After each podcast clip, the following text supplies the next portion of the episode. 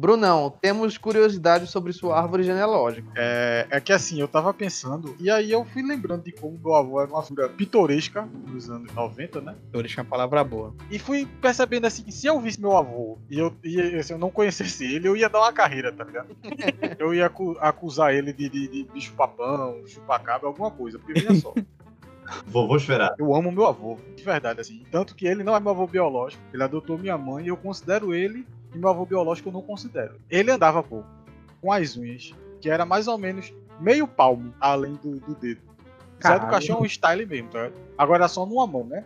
Como eu já tinha comentado com vocês, ele inventou a gola V. Porque ele andava com a camisa de botão e ele só abotoava o botão de baixo e ficava aquele Vzinho ali, né? Sexy sem ser vulgar. Ficava aquele espelhinho da barriga dando volta pelo buraquinho do botão, tá ligado? Isso. Vizinho é, um... é mudar de sua. e vê só, isso vinha aliado de vovô andava sempre com pochete, com um bocado de vale transporte na pochete, que a galera hoje em dia não sabe o que é vale transporte. Mas Bruno aí, que é da época, usou muito. Então, pela sua descrição, dá pra ver que ele era um homem preparado, né? Preparado pro combate, pelas unhas, preparado pra sedução, com a barriga para fora e preparado pro transporte também, né? Ele tem uma boquinha que era, assim, ela é desprovida. É aquela, aquela boquinha que você vê a escuridão. Entendi agora. Eu acho que ele tem uns, sei lá, seis dentes. e andava sempre com uma, uma boina do, do Bezerra da Silva, preta. Adorava andar no bolso daqueles. Aqueles pentes que Pablo chama de pente de gente safado, que é aquele pente que você bota o dedo. Eu não, minha mãe você chama. Pente de gente safada, mas é pior que é mesmo. Epa, peraí, porra, fala, fala isso não. Eu tenho um desse. Olha aí, ó. Eu ando com ele no meu bolso o tempo todo, pô. Esse pente é aquele que coloca na palma da mão, é? Isso, É. isso. Caramba, esse pente é muito bom. Ele é extremamente É, eu útil. também acho. Eu vejo esse pente, eu penso nele. Olha. Aí veja só. Adorava andar o quê? Na Monarch vermelha, que todo Eita. Tinha que ter, né? Nos anos 90 você ganha junto com a aposentadoria, a Monarch. e meu avô tinha, isso aí agora eu posso dizer hoje em dia, porque já passou, não é possível que o Ibama vá lá na casa dele, mas meu avô, meu avô tinha pra mais de 500 passarinhos em casa. Eita porra. Então, se eu visse meu avô, eu ia pensar que ele comia passarinho. Tanto que o apelido dele era João Risadinha, por causa do, do sorriso simpático do parceiro, ou João dos Passarinhos. A vida dele era jogar dominó, criar passarinho e ouvir amado Ô, Batista. Bruno, ele, Oi. ele, o teu avô, ele queria fazer a versão brasileira de Up, Altas Aventuras, só que com pássaros, né? É, eu, eu não sei, velho. Olha, era, ele parou mais porque manhã ficava no pé dele, velho, reclamando. João, eu chamei de João, né? João, corta essas unhas. João, abotou a camisa. João, Ela falava isso enquanto os passarinhos levavam ela embora. Olha, tá ligado que quando tu, sei lá, tu olha pro, pro teto da casa, tem um limite ali de coisas que você pode colocar. Lá era a gaiola. Caramba. Ele desenvolveu um sistema que ele colocava fios entre as gaiolas, aí descia um pouco mais o fio e colocava mais gaiolas. Ou seja, eram andares de gaiola dentro da casa. Caramba, que engenhoso, velho. E, tipo, era muito pássaro dentro da casa. E fora que do lado de fora da casa tem um quintal grande, todo com aquelas cerca ecológica, né? De planta. E aí era um viveiro gigante de, de passarinho. Cheio de passarinho, pô. Cheio. Era, era passarinho pra caramba, tá ligado? Mas ele controlava os pássaros assim, meu? Tipo, os, os pássaros. Eu era tipo um droida ou não? Ele, é o flautista, ele trocava a flauta, vinha os passarinhos tudo voando pro ombro dele. Se ele morava em Camaragibe, então ele é druida mesmo. Nem Deus pode ter tanto passarinho assim. Aí agora imagine você ver ele, sei lá, uma criança de 10 anos, tá andando na rua, vê uma casa dessa aqui, é passarinho pra caralho, e vê um velho desse, com os unhão, os dentes, umas presas, na verdade, e, e- uma beca dessa. É engraçado que meu avô falava assim: ah, isso aqui é o dente de partir a carne.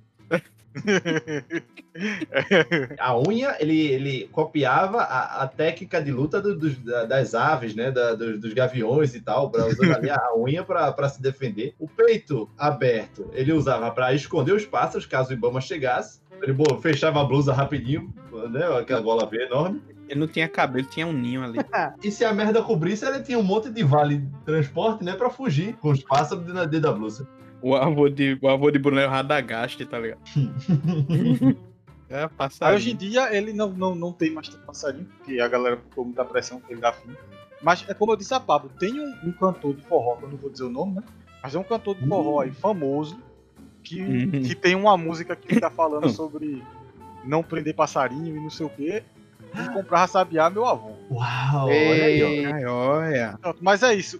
Quando eu fui ver a- a- as descrições de alienígenas, eu comecei a lembrar de vovô e eu, eu tenho quase certeza que vovô veio da época da Operação Prato. Do lado de cá e tá até hoje. Eu chamava ele de vovô ave. É, vovô João. É o Itachi do Papacapim.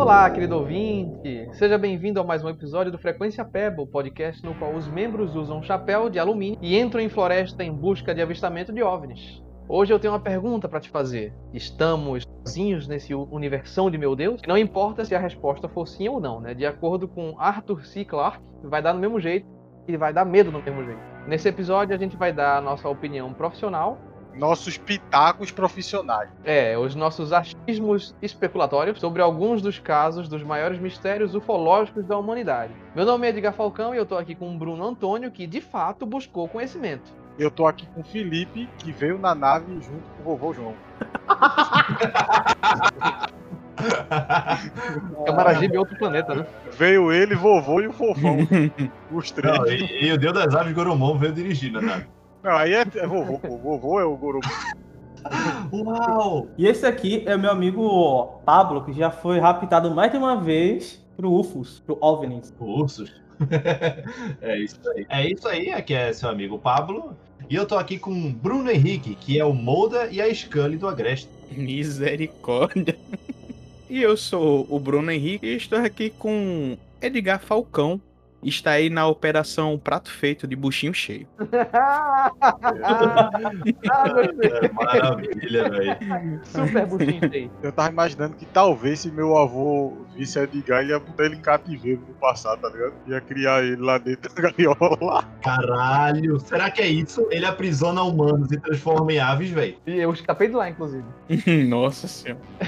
É isso aí, pessoal. A gente vai falar sobre ETs, né? Eu acho que um bom jeito de, de começar seria definir o que são alienígenas, né? O que, que é um alienígena e como isso se diferencia de criptozoologia. Nós vamos perguntar aqui ao ser fantástico Bruno, Misericórdia. Antônio. Não, é porque eu, eu e Edgar, a gente tava numa discussão. Por quê? Uh, Porque eu lembro muito bem que tinha uma fita incrível, uma fita maravilhosa. Uma fita que, que tinha na locadora, que era Chupacabra a Verdade.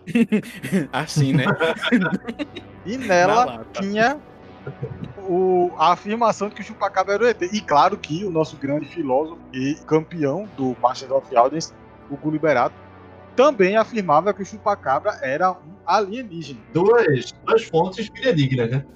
Só que também há aquele viés pesquisador, o biólogo mesmo de Falcão, né? Que pelo nome você já sabe que é o cara que a entende galera chata. Porra. É, que acha que não é alienígena, que é uma pegada mais criptozoologia, ou seja, aqueles animais perdidos, raros, Não. tipo o pé grande, o, o fofão. O chupacabra ele não é tipo uma criatura mitológica lá do peruana, não? Não, é uma criatura alienígena que disseram que tinha no Peru e depois no México e trouxeram pra cá também. Então quer dizer que chupa-cabra é alienígena e não um, um, um ser fantástico. Não sabe porque a gente ainda não encontrou ele. É, faz sentido. Ele é alienígena peruana, cara. É porque vocês não têm o medo de ET que eu tenho. Aí eu fico. Então, aí a gente vai fazer um cast mais pra frente pra falar desses seres maravilhosos, como, por exemplo, a Nessie, o Abominável Homem das Neves, o Yeti. A perna cabeluda.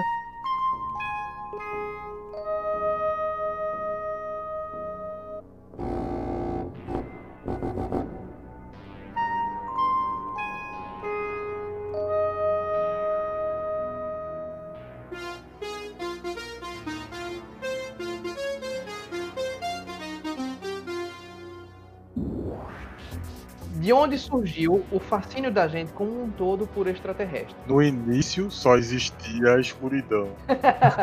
Olha, olha só, eu vou correr um risco muito alto de falar besteira aqui, que nem o 81% das coisas que a gente fala aqui no Peba. Eu acho que essa parada começou no começo do século XX, quando a gente percebeu que o ano 2000 ia chegar junto com o futuro e carros voadores. Sim, sim. Certo. Do começo desse século ao final, a gente vai ver que vai bombar de obras sobre esse assunto, né? Foi uma coisa de outro mundo. Eita, piadinha safada. Eu vou soltar todas as que eu puder. Não, porque assim, se você considerar que esse o interesse veio a partir do, do século XX, você está desconsiderando todas as maravilhas que essa- essas criaturas vieram das estrelas construíram para nós no passado, né? Como Tony Ren, com as pirâmides. Ah, não, Pablo. Eu tô desconsiderando isso porque as civilizações daquela época, se isso foi verdade, não viram esses seres e pensaram, nossa, um extraterrestre.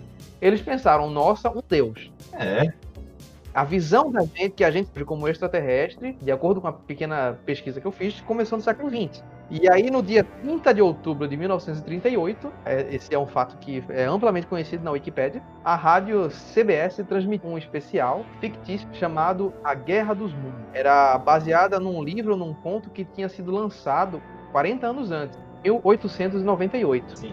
Essa obra no rádio, ela foi narrada e dirigida por um, um rapazinho, um rapazete chamado Orson Welles, que a gente viria a conhecer no mundo com, por um projeto independente de cinema de faculdade que ele fez, pequeno, chamado Cidadão Kane.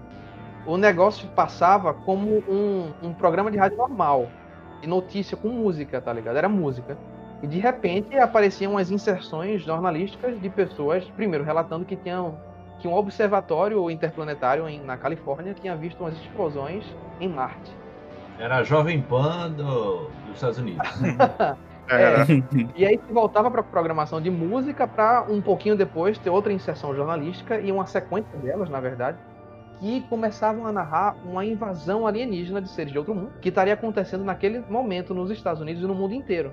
O que eu ouvi é que a rádio não tinha tantos ouvintes assim. Vamos imaginar que todo mundo perdeu um cu e arrancou o cabelo enquanto estava todo mundo guardando os pertences, colocando chapéu de papel alumínio e colocando as malas nos carros para ir para as montanhas se salvar, né? Como um, um- um rapaz que eu. Como uma pessoa que eu sou, conhecido já por ter medo de ET, eu escuto um negócio desse no rádio, eu já deito no chão, fecho o olho e só espero. Vem, vem, vem, vem, vem. Vem, vem, vem, acontece logo. Vem vai, tranquilo, vai, vai, vem vai. tranquilo. Vem tranquilo, tá de boa, tá de boa. Imagina só, bicho, tu volta do trabalho, sei lá, numa mina de carvão. E aí tu tá tomando um café com leite, comendo um cuscuz de boa. Estão comendo um hambúrguer, viu? Tu tá tu tá jantando e pensa, pô, vou ouvir uma musiquinha aqui. Aí vai passando as rádios e aí você encontra uma música legal, resolve deixar lá e claramente você perdeu o aviso prévio de que era uma obra de ficção. Aí de repente a, a única fonte oficial de notícia começa a relatar que os ETs estão chegando e corram. Imagina, velho, eu se teve, se teve comoção, se teve pânico, eu acho que foi totalmente justificado, bicho. Lembra antigamente quando a gente tava em casa, assim, sei lá, chegava em casa, né? Ligava a televisão, tava passando na Globo, e tu tinha que esperar ter o comercial pra voltar pra aparecer o nominho lá, tipo, sei lá, Férias Frustradas 15. Nessa época, nem isso tinha.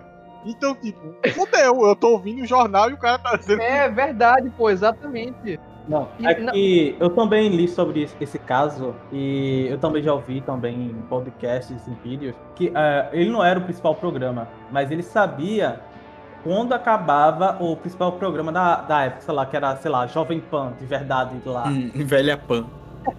Cara, velho, canal de notícias sérios. Então, quando as pessoas mudavam de canal e acabava o programa, se deparavam com ele, é, falando: Meu Deus do céu, estão vindo! E era narrado como se fosse uma notícia de verdade. Ele era uma adaptação do conto original. Não era Oxi. realmente eh, uma encena. Era, não era o conto transcrito. era uma encenação, na verdade. Era uma encenação de como seria o ataque dos mundos. E, e em nenhum momento vinha uma voz, tipo, voltamos a apresentar Guerra dos Mundos. Eu fico imaginando os matutos redneck do Texas já apontando a espingarda pro céu, tá ligado? E, tipo, é, é tão- é um negócio tão extraordinário que não teve nem intervalo publicitário, tá ligado? Eles só foram. Então, teve casos relatados de suicídio. Não era nada confirmado, mas pelo que eu li, teve gente que se matou. Dizem as más bocas. Mas isso às vezes é exagero, tá ligado? É, Teve pode jeito- ser. É a primeira coisa da mi- a primeira mentira que você pensa é. e se já pensou se alguém tivesse se matado, aí já o outro mais mentiroso pega e fala. Se matou, pô. É, o que é que vocês fariam? Eu, rapaz, Agora sejam honestos, tá? Não vem com esse negócio de pegar, ah, vou pegar uma arma e vou matar o ET. eu ia pegar um rádio e botar na minha orelha e ia ficar olhando na janela. Pra mais Hum. informações, né? E aí, eu não sei, eu ia improvisar, eu improviso muito, sabe? Na hora eu, eu, eu, Ia eu ia cantar um repente pro ET, né? É, ia falar assim, eita, aqui como cuscuz comigo, sei lá. Eu acho que nada ia acontecer comigo porque eu, eu ia passar a duração inteira do programa em pânico sem conseguir fazer nada. E aí no final iam dizer que era um- uma obra de ficção e eu ia ficar tranquilo, porque eu ia travar. É, eu acho que isso ia acontecer comigo também. É, eu acho que a primeira coisa que eu ia fazer era me agarrar em um povo, porque as pernas iam desabar. Eu ia ficar bamba.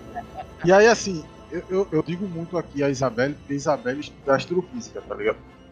E aí eu digo muito pra ela que uma das minhas, minhas frustrações, de verdade, é que eu sei que tem alienígenas, isso eu com certeza. Vira essa boca pra lá, rapaz. matematicamente é muito difícil não ter.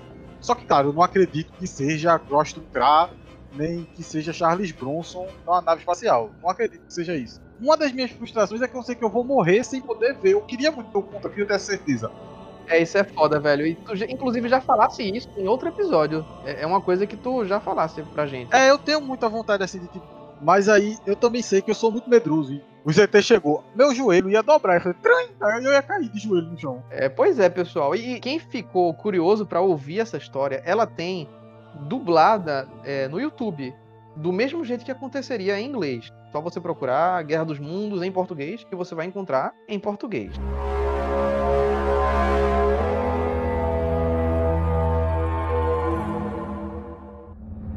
O, o primeiro ponto que a gente vai falar aqui sobre coisas que o mundo levou a sério e envolveu pessoas de verdade foi o caso Roswell. Isso foi em 1947. A Guerra Fria tinha acabado de começar, então ela não estava nem fria de verdade. A Guerra Mundial tinha acabado dois anos só antes, e o, o- como todo mundo sabe, os ânimos estavam à flor da pele entre os Estados Unidos e a União Soviética. A gente estava começando a levar a sério a possibilidade de exploração interplanetária, né? As pesquisas estavam se dando início com os cientistas que eram trazidos dessas nações que tinham caído, como por exemplo a Alemanha. Em, em julho desse ano, em 1947, um cara chegou, imagina ele chegando, falando: Ó, galera, eu vi, dessa vez é real, na moral eu vi. Tinha um disco voador ali. A história que eu li diz que foi um cara chamado Kenneth Arnold. Na minha recriação mental, ele estava usando um macacão de jardineiro feito 100% de papel alumínio. Ouvindo isso, um cara que tava ali no bar, provavelmente, eu acho que foi num bar, né, que isso aconteceu, vamos imaginar que foi num bar. O cara tava ali perto e falou: Ó, galera, foi- eu vi na fazenda dali de, de- de- do Oitão. Tem um monte de ferro velho esquisito, velho. Parece. Eu acho que caiu do céu. Ele falou isso vestindo o seu próprio macacão de papel alumínio também. Enfim, conversa vai, conversa vem, a Força Aérea chegou. Devem ter mandado algum estagiário, tipo, vai, vai lá ver o que, que esse povo tá falando.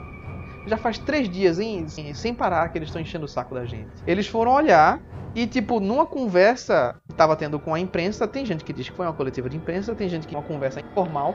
Meu amigo, o caba da Força Aérea chegou e falou: Ó, galera, era um disco voador mesmo. Vamos lá, né? Foi histeria coletiva pra tudo quanto era jornal de todos os lugares que se poderia imaginar. Tava todo mundo gritando pela sala enquanto ele falava isso e todo mundo ignorou ele falando: Mas, gente, pode ter sido a Rússia. Ninguém ouviu porque tava todo mundo concentrado em gritar e correr. Tipo, é. Eu poderia falar que era um, um GPS pra meteorologia. Eu poderia falar isso, mas eu quero acreditar. Eu poderia falar que, na verdade, isso estava sendo um plano de pesquisa dos Estados Unidos para colocar GPS de microfones na estratosfera para poder captar som de bombas nucleares sendo feitas no Oriente. Mas eu escolhi acreditar. Então foi um, um que caiu, certo? Passou 30 anos que esse negócio foi pro passado, já era anos 70. E a galera relembrou dessa treta, resolveu, resolveu desenterrar do, do fundo da, da cidade, né, a cidade de Roswell, e surgiu um boato de que esses destroços de espaçonave, é claro, tinha junto o corpo de um alienígena. O tripulante da nave, que teria morrido na queda e tinha passado por uma autópsia. E aí esses boatos começaram também a pipocar por tudo quanto é canto. Ah, a famosa autópsia do Fantástico. É aquele vídeo ali, ele tem um cara que ele alega ter feito pra um cara, né? Foi contratado por outro cara pra fazer. Fala que fez o vídeo, ele foi contratado pra fazer esse boneco. E ele é um diretor de cinema. E aí o cara que comprou saiu vendendo por aí, tá ligado? Tipo, mercadinho. Aí os canais compravam e exibiam, tá ligado? Só pra ter uma audiênciazinha a mais, né? Programa do Geraldo exibiu. É, é programa do Geraldo. É, Na época não Cardinô. tinha Airfacer, né? É o que eu vi é que ele- eles gostavam de dizer que essa filmagem não era tão falsa assim porque ela era baseada na realidade. Não, mas eu acho que até a galera da ufologia já desmentiu, né?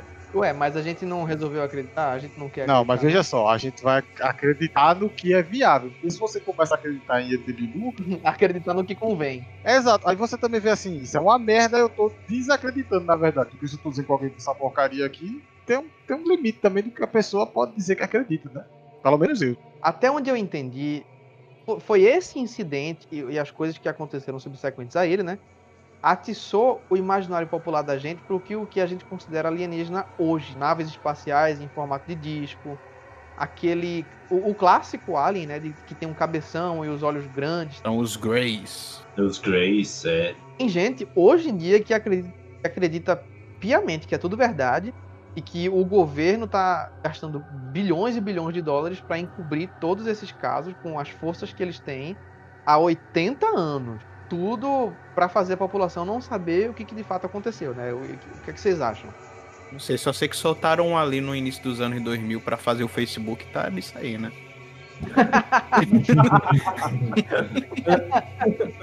Mas ele é reptiliano, né? É.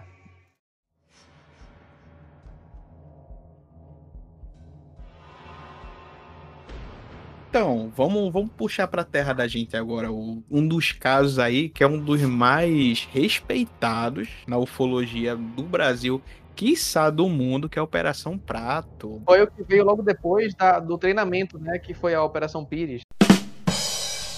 Porra! Nossa, desenterrou essa, hein? Nossa, o desgosto de vocês, velho. Comandado pelo Capitão Alexandre. Alexandre Pires. Ah, Ó, vê só, apesar desse nome meio zoado, a, a Operação Prato, que foi ali em 77, aconteceu no município de Colares, no Pará, foi uma operação militar realizada pela FAB, a Força Aérea Brasileira, para investigar supostos OVNIs relatados pelos moradores e, e o- as autoridades ali, né? O prefeito, o delegado, essas paradas aí e tal é, além dela ter esse reconhecimento aí, né, como uma das operações mais importantes da ufologia temos no Brasil, o negócio foi meio bizarro. A parada é que é, muita gente dizia que estavam vendo pontos luminosos na vagando pela cidade, é, no céu e que desciam assim a alturas poucos metros acima do chão e que essa- essa- esses pontos de luzes eles meio que usavam um feixe de luz para queimar a pele do, do pessoal e deixar uma marca como se fosse do tamanho de uma agulha. Aí Nossa. o pessoal dizia que eles estavam dando alguma coisa, sei lá. A galera relatava que ela ficava é, cansada. Um laser, né? Era um laser que atingia a pessoa. Eles não descreviam como um laser, né? Era como se fosse um, um- uma lanterna com a luz muito forte. É, é. deixava essa marca de agulha e eles acreditavam que estavam retirando alguma coisa da pessoa, porque a pessoa tava, ficava fraca, sentia tontice, ficava com as pernas bamba e não conseguia falar, não conseguia se mover. E passava até muito tempo depois com esses mesmos sintomas, tá ligado? Como o pessoal, o pessoal de lá era bem simples, assim, é, com, com até pouca instrução, a cidade era pequena, ele chamava a Luizinha de chupa-chupa. É.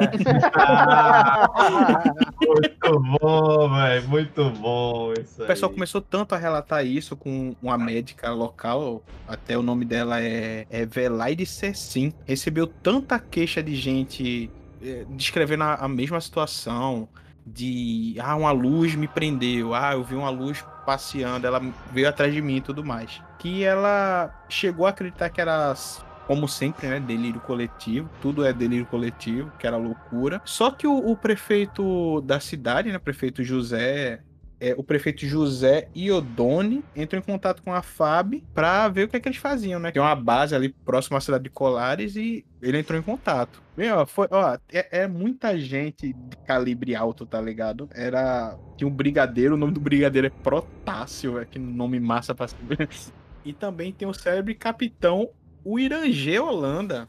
Eita, esse é, esse é meu personagem de RPG, pô. Esse aí foi o cara que levou o negócio pra frente mesmo e que, no, apesar que no início ele não achava, achava que era meio que doideira, até que ele viu com os próprios olhos lá, aquele ponto luminoso lá e disse, fodeu, é, é isso aí mesmo. O, o negócio vai ficando mais bizarro, porque o pessoal tipo, não tinha instrução, aí dizia que via uma criatura peluda ou uma criatura com uma pele prateada e tudo mais. Ele descreve, cada um descrevia de uma forma diferente. E naquela época lá não tinha tanto acesso à informação, provavelmente não tinham visto filmes para poder ter base. Eles só falavam o que eles achavam ali. Aquela roupa peluda, aquela pelagem que eles viam no ET podia ser uma armadura, sei lá, algum tipo de veste do planeta lá de que eles vieram. É década de 70, ninguém tinha televisão naquela época. Principalmente na região ribeirinha do Pará. E, e, por, e, pelo fato de da parada lançar esse raio de luz que causava dor, paralisia, sufocamento, o pessoal também acreditava que era uma força divina ou uma força demoníaca que estava punindo eles ali. Vê só, mas assim, a gente tá falando de Colares, só que além do município, foi atingiu a região ali daquela área que foi surreal. O prefeito começou a armar o pessoal com medo, porque tinha meio que toque de recolher, entre aspas, assim. O pessoal não saía à noite. Até o pessoal tinha medo de pescar de dia, que tinha relatos diurnos do, do, de ataques né, desses OVNIs. E o pessoal começou a, a entrar em desespero, pô. Foi assim, você pensar o clima do que tava lá, tava bizarro. O pessoal tava se escondendo em igreja e escola porque era de alvenaria, assim, e as casas deles lá eram aquelas de madeirinha, assim, que tinha frecha. Aí o prefeito começou a armar o pessoal, deu arma de fogo, Nossa, fogo de artifício, cara. além de pá, enxada, essas coisas, e garrafa de café. Também atacavam os animais. Os animais eram mais violentos. Isso. Galinha, pato, gato, cachorro, principalmente animal doméstico. Eles atacavam e era com bem mais frequência até do que as pessoas. Tinha uma pesquisa ali que dizia que eles atacavam mais o pessoal jovem, adulto, sabe? Não atacava nem criança nem velho. Tem uma coisa mais bizarra ainda. Tinha um padre americano de lá. O nome desse padre era Agente Johnson. Alfredo Laó. Que esse padre americano, ele tava encorajando o pessoal a não usar as armas contra esses OVNIs, essas entidades. Mas aí é que a história vai um pouco mais a fundo. Vê só o background desse cara. Ele era filho de espanhol com a libanesa. Ele era ex-xerife texano, otorrinolaringologista e ufólogo. E ainda tinha rumores Caraca. que dizia que o cara era agente filtrado da CIA. Cara, o alienígena tentando, tipo, como é que eu vou me infiltrar? Vou pegar as, as características mais comuns no mundo e vou fazer uma pessoa só. Todo canto tem. Quem nunca, né? Bicho, só de pesquisa sobre a Operação Prato. São 500 fotos, 16 horas de filmagem e mais de 2 mil páginas de relatório. Nossa, que eles fizeram com todo mundo que podia ali naquela redondeza. É muito material, velho. É muito material. Teve uma equipe muito grande pesquisando. Tinha psicólogo, psiquiatra, médicos, que eles estavam comparando as marcas. Sabe aquelas marcas que ficam em pessoa que toma um raio e não morre? Ah, figura de Lindbergh. Isso mesmo. Caramba, tu é muito bom. Você é muito bom nesse jogo. alegaram que pode ser que alguma pessoa tenha tomado um raio e como era uma coisa que não acontecia muito naquela área, e tudo aquilo ali ficou louco com medo por causa disso. Nossa. Teve muita, muita, muita pesquisa em cima disso. do E também só veio a conhecimento muitos anos depois. Não foi tipo, ah, aconteceu lá e já tava saindo no Twitter, nos trending topics, tá ligado? Tava. então, tinha um medo que o pessoal começasse a tipo, se matar, cometer suicídio, porque eles não estavam sabendo lidar com aquilo ali. Caramba, velho, que merda, bicho. Isso foi lá em 77. Foram quatro meses desse terror. E do nada foi diminuindo os casos. Porém, continuaram, só que aí acabou. O pessoal recolhe tudo, bota, junta aqui meu balai de roupa, vamos embora, deixa esse pessoal aí. Só que o Irangê tomou, foi pra frente. Entrou de- cabeça na área da ufologia brasileira, deu essa entrevista, se eu não me engano, foi pra uma grande emissora brasileira. Depois de uns 20 anos de silêncio, ele deu esse depoimento, falou das experiências, de tudo que passou ali, dos desenhos que eles faziam desenhos assim, de acordo com o que o próprio pessoal das Forças Armadas falavam que viam. Isso aí foi Globo Manchete mesmo, foi tudo aí. Nossa. Essa operação toda em si, ela, como eu já falei lá no início, foi uma das maiores. Tem um nome que, né? genericão, mas assim, é- era a referência que o pessoal tinha pra descrever as naves. Não sei se é real, né? Mas ele fala que quem deu o nome foi ele, porque a mulher fala, mas com esse nome prato ele. É como é que ele fala? Ele fala, tipo, lembre que era uma missão secreta, né? Não podia colocar Operação Disco Voador. É, pô, prato pelo menos. Prato pelo menos todo mundo tem em casa, né? É, gente, vamos deixar o nome que tá. Não vamos cuspir no prato que a gente comeu, né?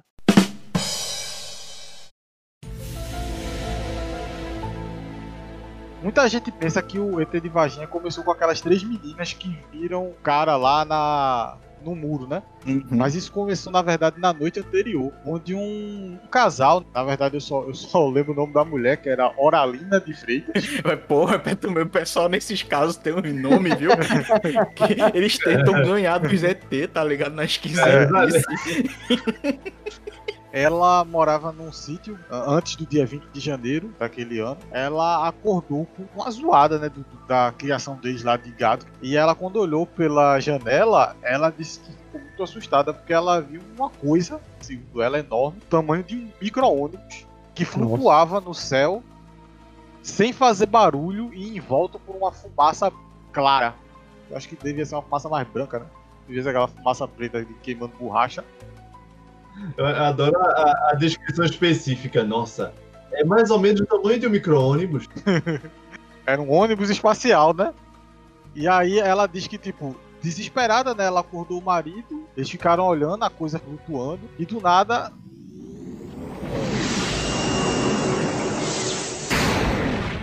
E aí você vê, você parece um esquete de Hermes e Renato, tá ligado? Um mentiroso, contando uma história mentirosa. Só que isso, isso casa muito com o relato do cara também, o Carlos de Souza, que ele é um piloto que também afirma ter visto essa, esse objeto.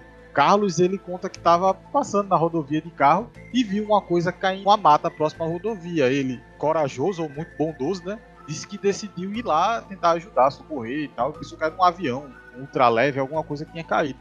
Só que ele fala que quando chegou lá, tinha um- alguns militares cercando a área e a galera deu uns gritos nele e, e ameaçou dar um cacete e mandou ele embora.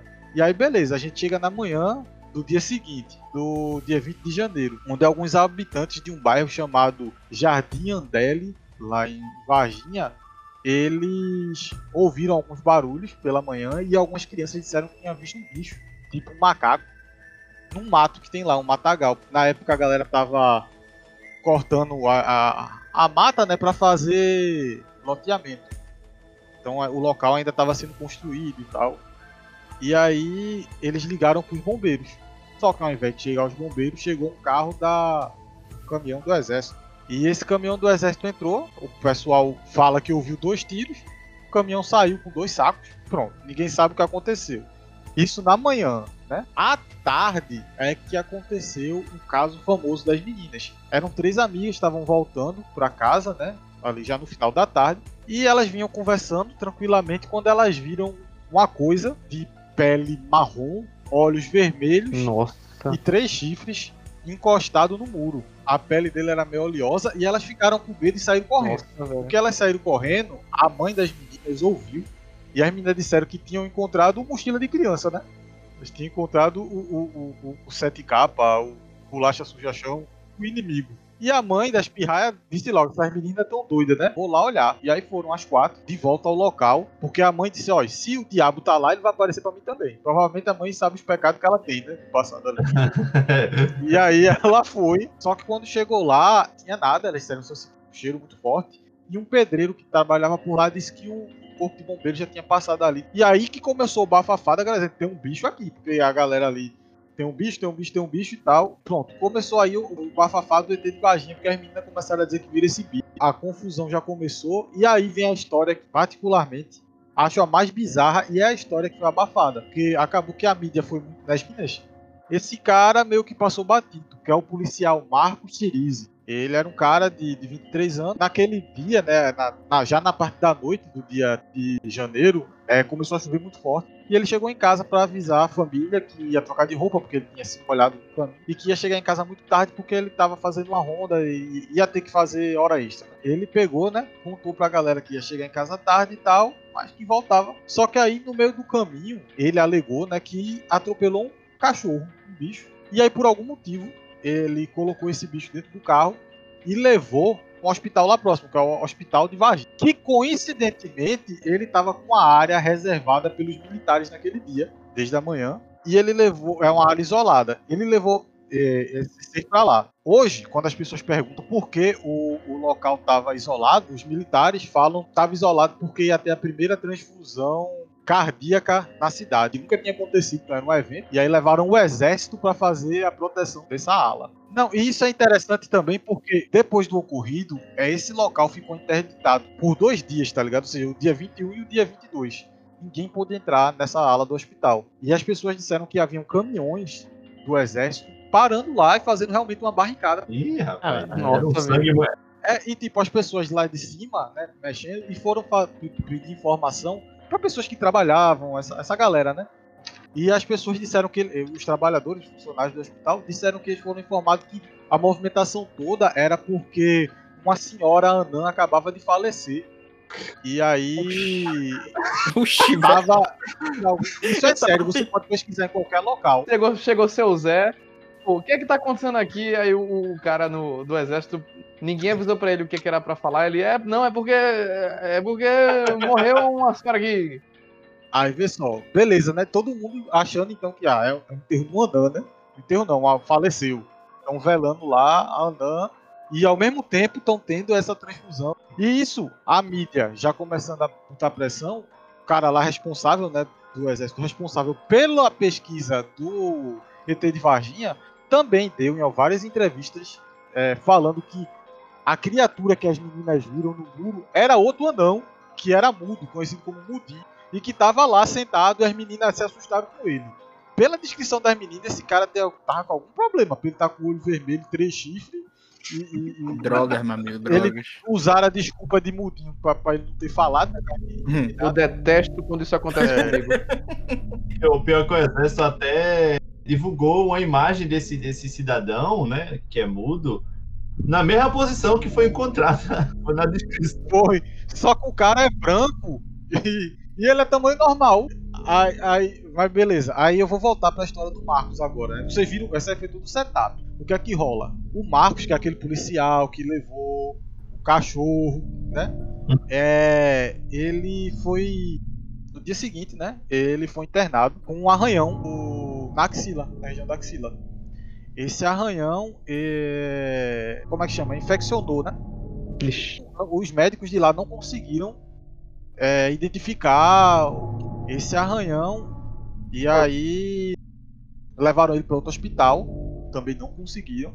Levaram ele para o hospital militar e ele veio a falecer três semanas depois. Caralho, velho. E aí é que rola a coisa macabra. A irmã dele afirma que ele disse a ela que tinha sido porque ele se envolveu com a captura do bicho. Ele tinha falado para a irmã pouco tempo antes de falecer que tinha se envolvido com a coisa do bicho, não sei o que.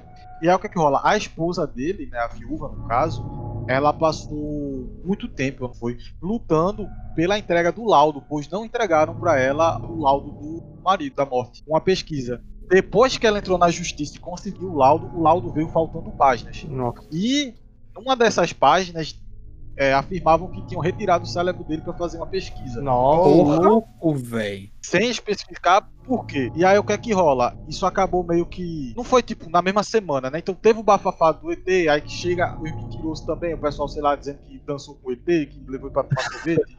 Bem mais tempo depois também, a mãe, dessa, a mãe das meninas que viram mochila de criança veio a público também afirmando que ela tinha recebido visitas na casa dela, é, oferecendo dinheiro para que as meninas desmentissem, que as meninas fossem para um programa de TV, para um programa de rádio, para algum lugar, pra elas dizer assim, ó, é mentira. Agora, a desse cara, Marco Chirize, velho, ela me assusta bem mais até do que a das meninas que viram o bicho lá, tá ligado? O cara morreu e, e- e, tipo, a grande mídia, assim, as pessoas comentam, nunca falam deles, falam só das meninas. E eu fico, por que não fala do cara? Que a história é muito mais incrível, mais assustadora, porque o cara faleceu. Disseram que foi uma infecção, ninguém sabe que infecção foi essa, deram remédio e nada, e o cara morreu. Isso aqui foi uma pesquisa que eu fiz, tá ligado? Eu sou realmente entusiasta, não sou aquele cara que vai realmente fazer uma beca de, de alumínio. Mas eu acho que possa existir vida. Na verdade, eu acho que existe. Eu tenho quase certeza que existe vida. Só que, claro, possa ser que seja uma forma de vida que ainda não se desenvolveu tanto. Tudo que a gente tem de conhecimento é o que a gente conhece aqui na Terra. A gente ainda é uma raça muito jovem, né? A gente ainda explorou muito pouco espaço. Eu acredito em alienígena, de verdade. Eu acho que existe vida extraterrestre. Eu só não sei se é vida inteligente. Pesquisa que eu fiz sobre o ET de Varginha, eu gostei bastante. Assim, achei bem interessante. As coisas que eu li e que eu vi a respeito. É o meu ET favorito. É o de Varginha. Essa história aí, inclusive, mas ela, ela é muito renomada no mundo todo, né? Por ufólogo. Vai lá pra Minas Gerais pra investigar, tá ligado? Uhum.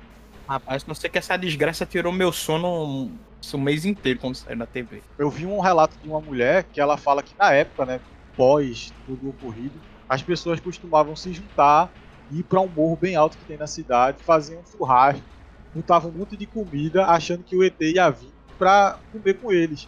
E aí acabou que virou uma tradição bem massa de tipo a galera se juntar e fazer uma quermessezinha com o ET, tá ligado? Seria legal que nosso contato com o extraterrestre acontecesse através de um churrascão com cerveja. Mataram um dos. Mataram um dos ETs e. Vamos fazer um churrasco aqui. Botar o- botar o ET pra tomar a cerveja da Frevo.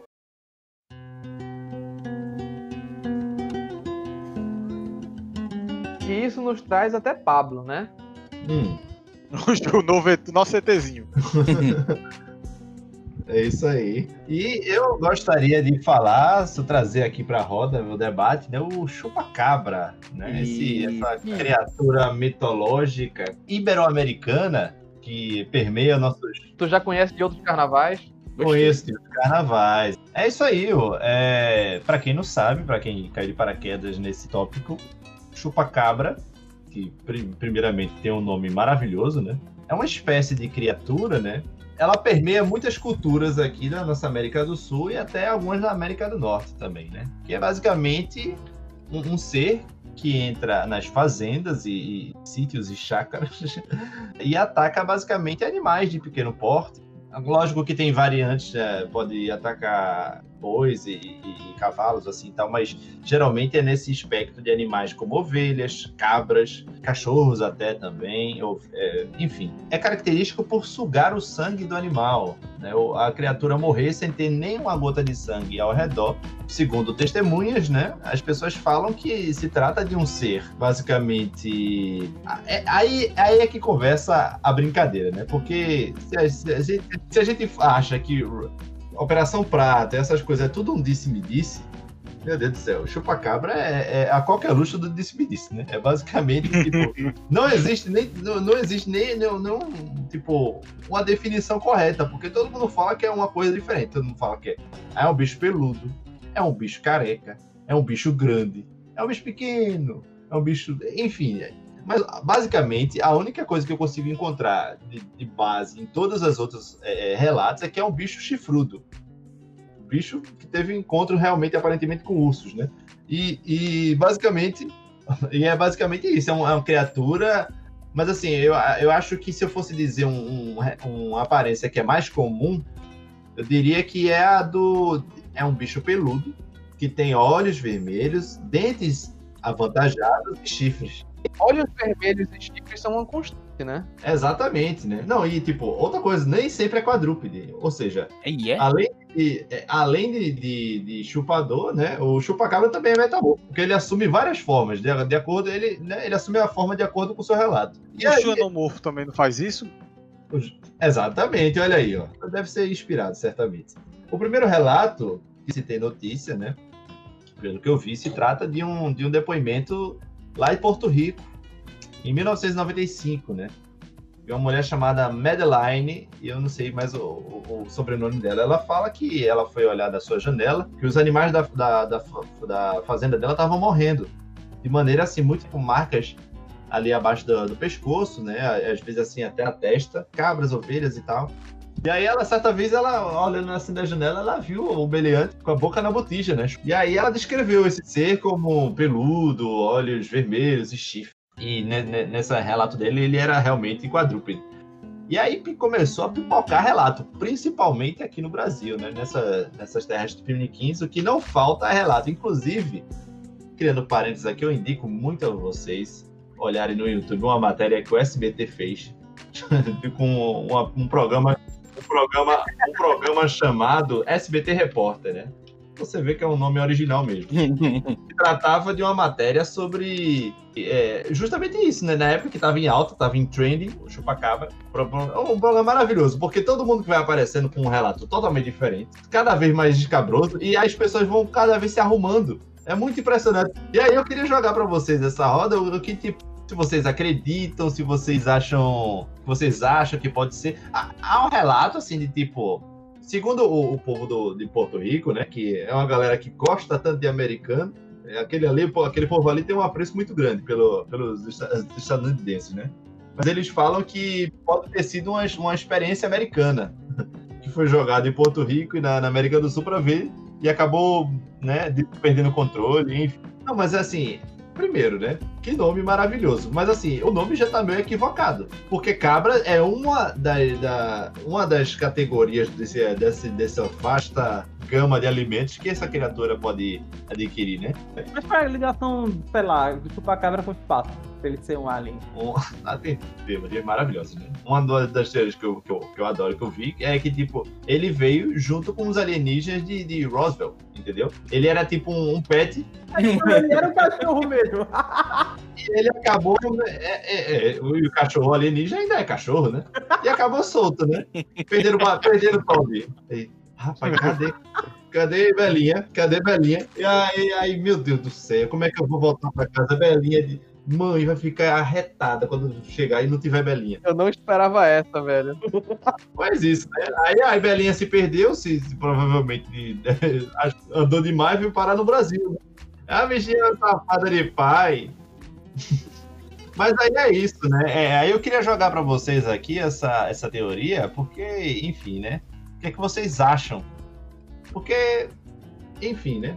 Se o bicho chupa só sangue, eu acho que é outra coisa, inclusive. Mas enfim, vamos lá. É, eu, eu, eu gosto de acreditar que ele é mais um bicho meio folclórico, sabe? Mais assim, mais. É, é do histórias que o povo contam mais terreno, mais daqui mesmo. Tem um documentário, eu acho que é do Night eu não lembro. É aquele em busca do chupacabra. E eles concluem lá que o chupacabra era na verdade só um acusamento que teve de um coiote com um cachorro e ele atacava os bichos pra comer mesmo. Aí ele corria, porque a galera chegava atrás, tá vendo? É, deu... E aí ficou famoso. Qualquer acidente que acontecia, galera.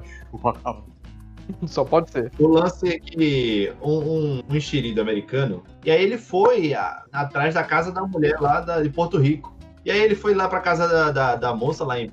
Ele foi lá na casa da mulher, ouviu o relato dela e tal. E aí ele colheu amostras, né? De, de DNA e pegou a carcaça do, dos bichos dela e tal, para fazer, um, fazer uns testes, exames, e ele percebeu certo fragmento de bactérias, né? tipo, na, nos cortes, na, na, nas marcas do bicho e tal, que eram derivados de uma doença chamada, deixa eu ver aqui que eu anotei, sarna sarcóptica, ou seja, provavelmente há uma grande chance de ter sido um coiote ou um cachorro com sarna sarcóptica, que se trata de uma sarna que faz cair todo o pelo e deixa o bicho com a aparência doente, né? Tipo, ele não, não só careca, mas ele fica com as bolhas na pele, ele fica todo protuberante. É meio triste assim, de se olhar, né? Porque nada impede também que esses caras aí sejam pagos pelo governo também, né? Diz aí que tinha sarna. Aí o cara, sarna. sarna carópite, cara. Não, e, e a gente já sabe que ele é metamorfo, né? Ele pode ser, inclusive, esse biólogo.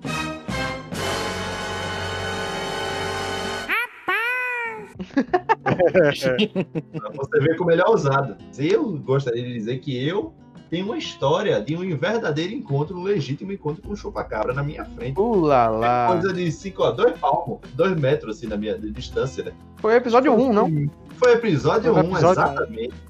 Episódio 1 do, do Frequência Peba. Se você quiser ver lá. Bruno também estava presente, Bruno presenciou, então tem mais de uma testemunha. Um episódio chamado Histórias Quase Assombradas. É uma história muito boa.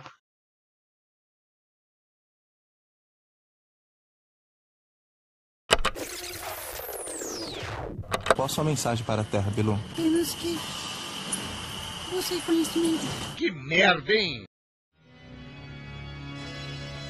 Por último, mas não menos importante, né, Felipe? É isso aí, né, cara? Então, a primeira vez que o ET Bilu apareceu foi naquele, acho que se não me engano, um CQC em 2010, não é? Eu acho que foi, não, foi num domingo espetacular, se eu não me engano. É verdade. O CQC foi lá depois, né? É. Foi um domingo espetacular que apareceu lá aquela imagem safada. Maravilhoso e uma ótima mensagem para toda a humanidade que, né, busque conhecimento. Busquem conhecimento. Claramente dá pra ver que é um boneco. Não, não, vamos lá. eh, Vê só, tem alguém que é believer, que acredita aí no ET Bilu? Não, Acho que não, né? Peraí, você, você não acredita ou não? É Bilu Lover que chama. Os Bilulers. Eu quero acreditar. Então, acho que você vai se decepcionar agora. O ET Bilu, quem tava trazendo essas coisas, quem era o representante do ET Bilu, eram os caras do Projeto Portal. Eles acreditam que a Terra é convexa, tá ligado? Não é redonda. Na moral, a teoria da Terra convexa, maluco. O pessoal acha que a Terra é igual aquelas pedras que ficam voando em Final Fantasy, tá ligado? não, tipo, os caras, tipo, ah, vocês ouviram falar da, da, da teoria da Terra plana? O cara, segura minha cerveja. Estalou dele. Vocês já ouviram falar da Terra convexa? Você já ouviu falar da Terra convexa, que é igual a casinha lá do Supremo Seu Caiu? Mas vocês estão ligados que, que, existe um estudo científico que comprova que a Terra ela é plana, mas ela tá em cima dos quatro elefantes que estão em cima da, da baleia. Você sabe, da baleia não, da tartaruga. Claro. Você sabe, né? Quem jogou lobisomem sabe. Exatamente, Gaia, tá em cima de Gaia. Então, assim, respeita aí. Vamos lá. Mas vê só, esse, o cabeça do Projeto Portal é um tal de senhor Urandi. Urandi Fernandes, cabra safado. Urandir Fernandes Oliveira, UFO. O miserável é um gênio! Não é foda. Ele é tão safado que até o nome dele tem safadeza. Ele é criador de um culto, eu acho que pode se dizer assim, que é um culto, uma religião, que são os Siguratos. que Eles acreditam que o mundo vai acabar e estão se preparando lá. Gurat é a cidade que ele criou. Ah, sim, sim. Cara, ele arrecadou uma grana, construiu lá em Corguinho uma cidade com casas ovais, sem energia elétrica, sem sistema de água, sem sistema de encanação. Criou essa várias casinhas, igual as casinhas de Dragon Ball mesmo, tipo um iglu assim. Criou uma cidadezinha toda nesse esquema, numa área que ele dizia que era mais propensa a aparecer a ter efeitos paranormais e com presença de UFOs e tudo mais. Ele cobrava as pessoas pra ir lá passar a noite pra poder ver o pessoal, pro pessoal, aliás, ele cobrava o pessoal pra ir lá pra passar um dia, noite, semana, fim de semana, sei lá, um, um mês, passar férias lá num lugar precário, horroroso, pra ter experiência com extraterrestre e experiências paranormais. Urandi Fernandes, ele se diz ufólogo, mas ele não é respeitado pela Sociedade de Ufologia Brasileira. Acredita na Terra Convexa. Fundou Zigurat. Tava construindo, não sei se construiu uma pirâmide lá. E ele é contra a vacina do coronavírus. Ele é anti-vacina, né? É- Antivacina. vacina. E outra. Não, mas o o mais impressionante é que ele adquiriu poderes, porque ele já foi abduzido, né? Lógico.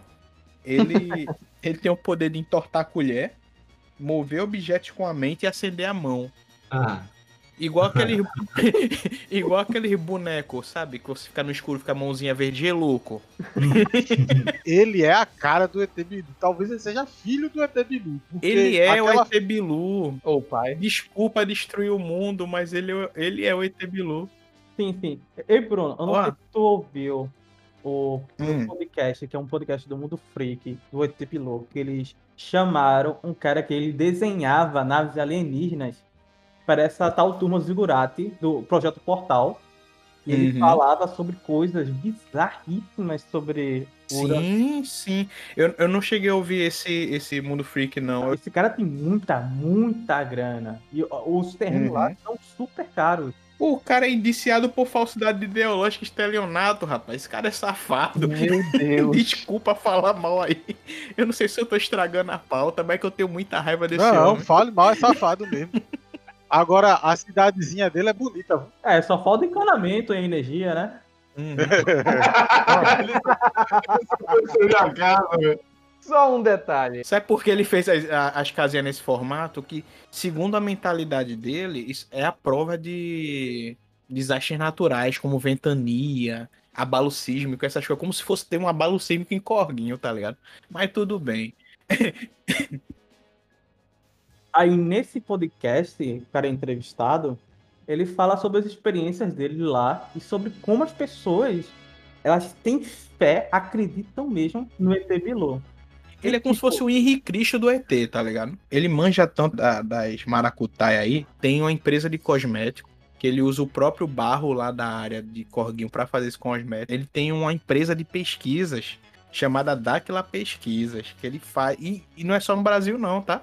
É fora do Brasil. Tem outros planetas também? E outra coisa, ó, o cara foi premiado na Assembleia Legislativa pela pesquisa de terra convexa, velho. Na mo- Ai, velho, fica até doente. Ó, Hum. Ah, Não, mas sabe o que me deixa ó, pé da vida, além desse negócio de para você fazer a casinha lá, o pessoal com- compra um terreno cara pra cacete. uhum. E ele tem várias empresas. Você só pode construir a casa lá se você comprar na empresa dele. Sacou? Isso.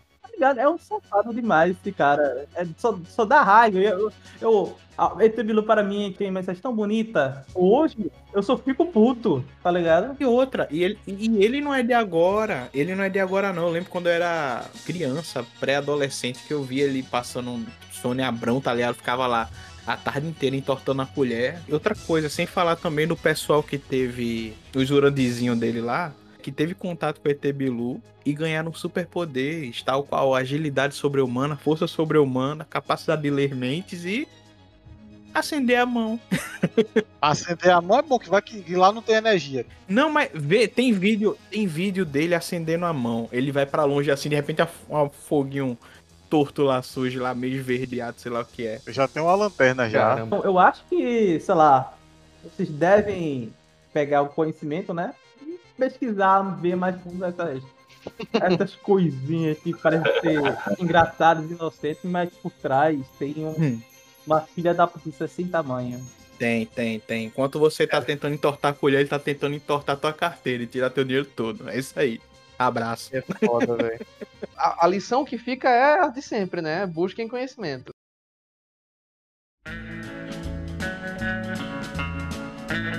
Indicações.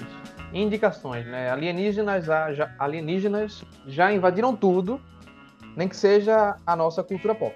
Agora a gente vai indicar alguma obra de entretenimento que marcou a gente.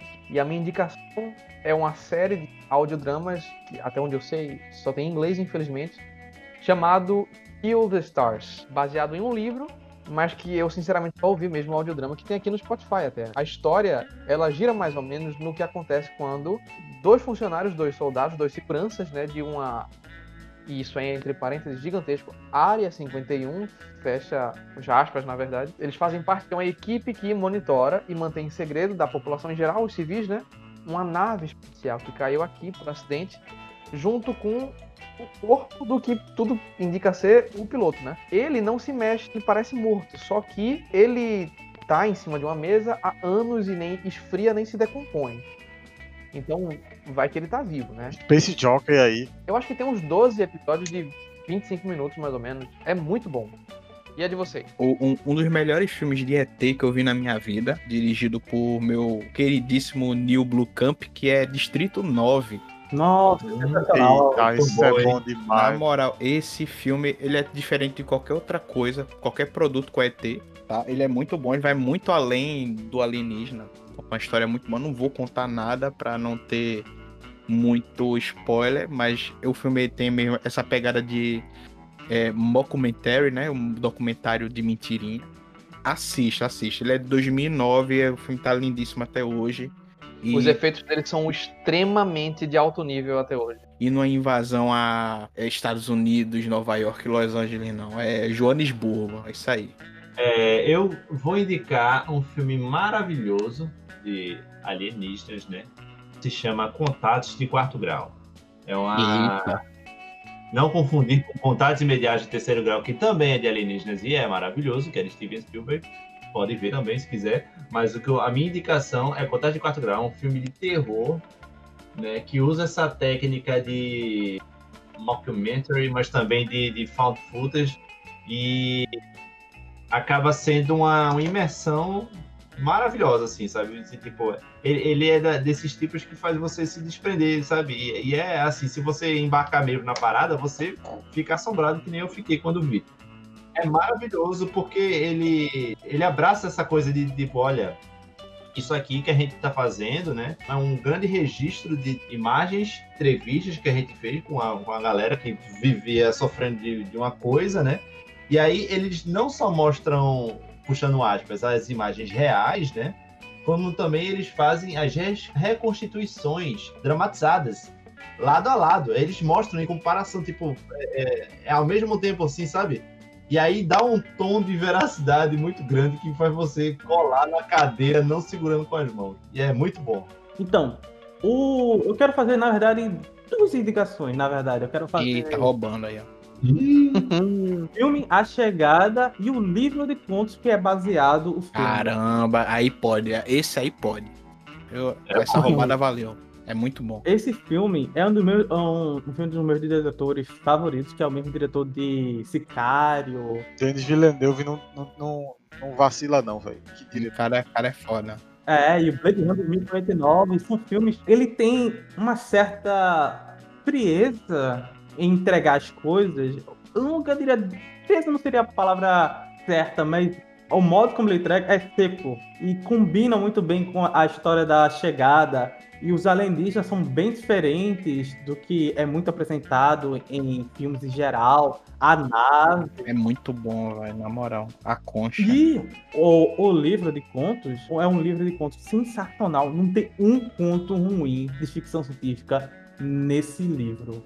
O primeiro, ah, o primeiro conto é até sobre a Torre de Babel. O que tem ficção científica nisso? E o cara dá um twist fantástico. Mas o recheio mesmo é a história da sua vida, que é o, o conto que, eu que é baseado A Chegada. Que é a mesma história do filme, só que ela é contada diferente. E como ela é contada, ela é- ele tem muitas brincadeiras de passado e presente entre os versos. E que só vai fazer sentido lá no final e você entende. Nossa, faz tudo se encaixar. E a narrativa desse cara é uma das melhores. Esse autor, eu não sei nada de ruim que ele escreve. Ele escreve, sei lá, parcialmente. Livro, acho que tem 10 anos que não lança o livro, ou uma coisa assim. É o cooldown. Temos aí a indicação de Felipe. É, então, eu pensei aqui, parada que por muito tempo pra mim parecia que era uma loucura da minha cabeça, porque eu nunca encontrei ninguém que assistiu essa série. Ela passou na Globo. Ela passou durante duas semanas, são três episódios só, acabou e nunca mais foi exibido e tal. Ela era bem violenta, assim, pelo menos que eu me lembro, né? Passou no metade dos anos 90, que é o Invasion America. Aqui ficou. Foi lançado Eita, peraí. Eu vi. Ó, e aí encontrei um que Caramba, viu. irmão. do Steven Spielberg. É uma série animada. Ela, é, ela tem um tom bem sério, Ah, lembrei agora. Nossa senhora. muito bem animada. Ela foi animada por um estúdio da Coreia e aí a animação é muito foda assim. E eu indico pra todo mundo que queira assistir. É Steven Spielberg falando sobre ET, véio, que é o que o cara mais gosta de fazer, tá ligado? Acredito hum. até que ele tava na nave com vovô e Felipe. e, e os outros lá.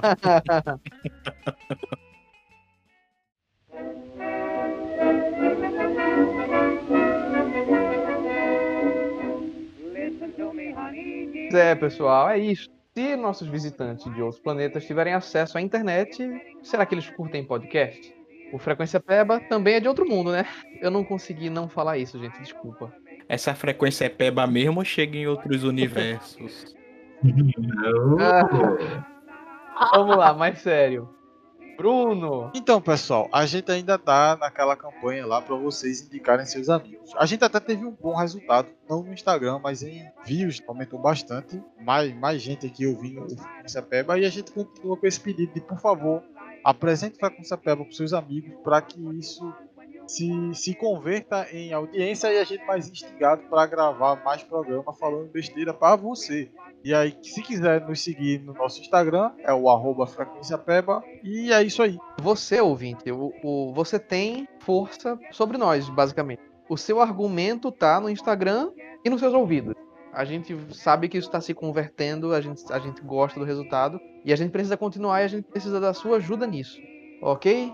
Eu acho que você, talvez, se você apresentar esse, esse podcast para o máximo de pessoas possível, talvez esse episódio sirva de utilidade pública, né? Para se a humanidade se preparar para uma iminente invasão alienígena, a gente pode servir como Opa! preparação.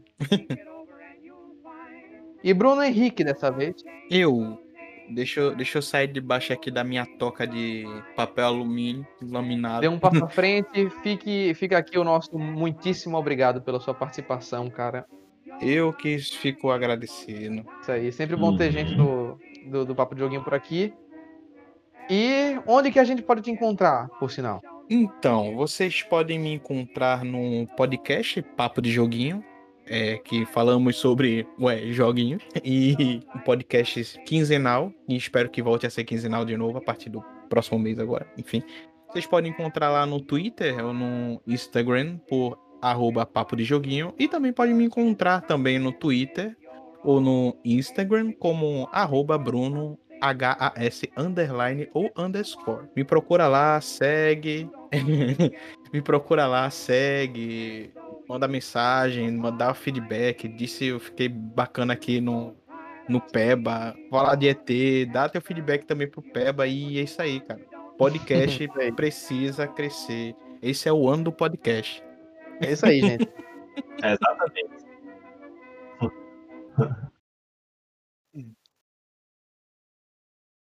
Agora, pessoal, Ah, não, é que eu ia chamar a gente pra todo mundo subir aqui na nave espacial da Xuxa e a gente ir embora. Ah, vamos.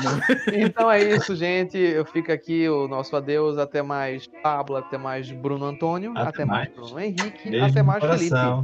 Tchau, tchau, gente. Vamos viajar nessa nave.